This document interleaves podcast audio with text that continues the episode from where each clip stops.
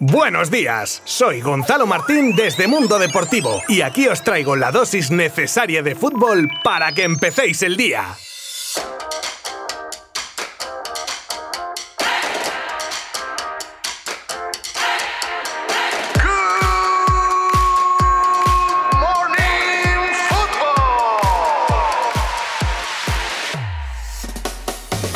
Sergio Busquets positivo en COVID. El jugador del Barça dio positivo en los últimos test realizados en la concentración de la selección en Las Rozas e inmediatamente tuvo que irse en un vehículo medicalizado tal y como marcan los protocolos del Ministerio de Sanidad y de la UEFA. Obviamente, trabajadores, contactos estrechos, etc., permanecerán aislados por prevención y en el caso de los jugadores empezarán a hacer rutinas de entrenamiento personalizadas para no parar en su preparación del europeo. Todo esto afecta, claro está, al amistoso que tienen que jugar la Roja con Lituania y que tendrán que jugar los chicos de la sub-21 con su míster a la cabeza. Por este repentino percance, la federación devolverá el importe de la entrada a aquellas personas que así lo comuniquen y a quien vaya a verlo le reintegrará el 20% del precio de dicha entrada.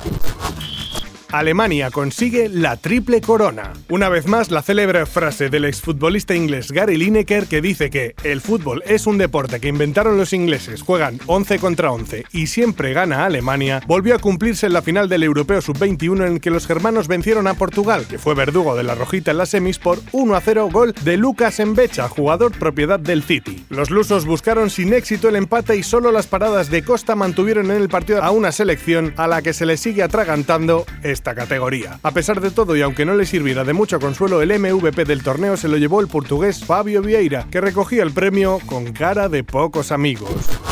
Al-Khelaifi asegura que nunca venderán a Mbappé. Así de rotundo se mostró el presidente del PSG en una entrevista ofrecida al diario L'Equipe, titular que venía con añadido, ya que aparte de no venderlo nunca también dijo que tampoco se iría gratis. Eso en relación a que acaba contrato y aún no ha renovado, aunque dice Al-Khelaifi que sin entrar en detalles las negociaciones van progresando y cree que encontrarán un punto en común para la continuidad de Kylian en París, donde cree que acabará ganando el Balón de Oro. Pues que se dé prisa, que si no aparece don Florentino Pérez y acaba camelando al chaval que es experto en esas negociaciones cuando el jugador está a punto de finalizar el contrato y tenemos unos cuantos precedentes. Yo ahí lo dejo.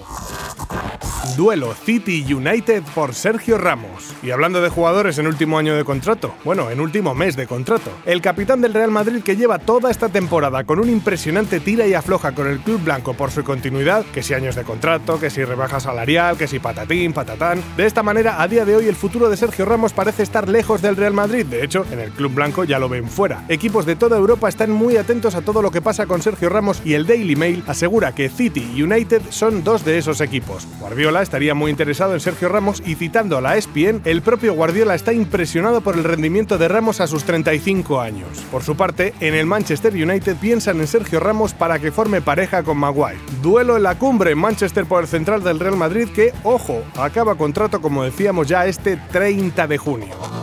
De Bruyne y Rubén Díaz se reparten los MVP en Inglaterra. Ambos jugadores del City y ambos MVPs de la Premier. ¿Que cómo es esto posible? Pues porque el belga ha sido elegido por la Asociación de Futbolistas Profesionales y el portugués por la Asociación de Periodistas y por la propia Premier. Curioso también ver las diferencias entre las nominaciones de las diferentes asociaciones que no comparten a muchos nominados y entramos ya en el debate de si es más meritorio el premio si la valoración viene de los propios jugadores o de la prensa. En cualquier caso lo que queda claro es el dominio del City este año en la Premier como lo reflejan estos premios, al que se añade el de mejor joven también ganado por el Citizen Philip Foden.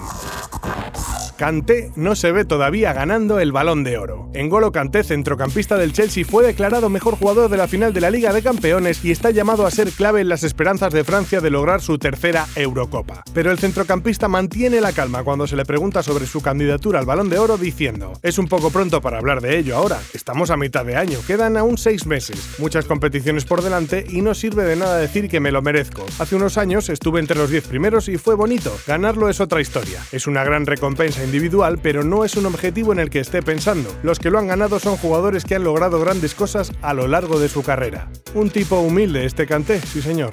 Hasta mañana. Mundo Deportivo te ha ofrecido Good Morning Football, la dosis necesaria de fútbol para comenzar el día.